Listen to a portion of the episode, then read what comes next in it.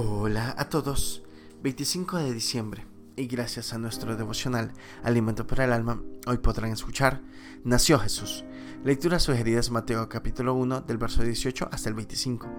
Nos dice su verso 18, el nacimiento de Jesucristo fue así. No cabe duda de la veracidad y seguridad con la que Mateo narra el nacimiento de Jesús. En su informe menciona el lugar, nombra testigos y hechos sobrenaturales para significar que el niño nacido en esas circunstancias era alguien más que un simple mortal.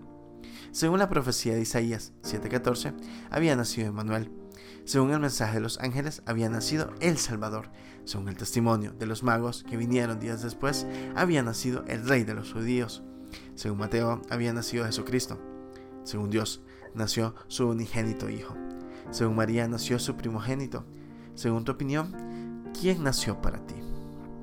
Una niña cristiana colocó una tarjeta en el árbol de Navidad de su casa dirigida a su padre no cristiano con estas palabras. Ha nacido Jesucristo para mamá y para mí, para Juana y para Elena. Y yo, papá, te pregunto, y piensa bien lo que te digo. Si mi Señor y amigo ha nacido para ti, para mucha gente nació una tradición, una fiesta, otro culto, un revolucionario, un maestro. ¿Quién nació para ti?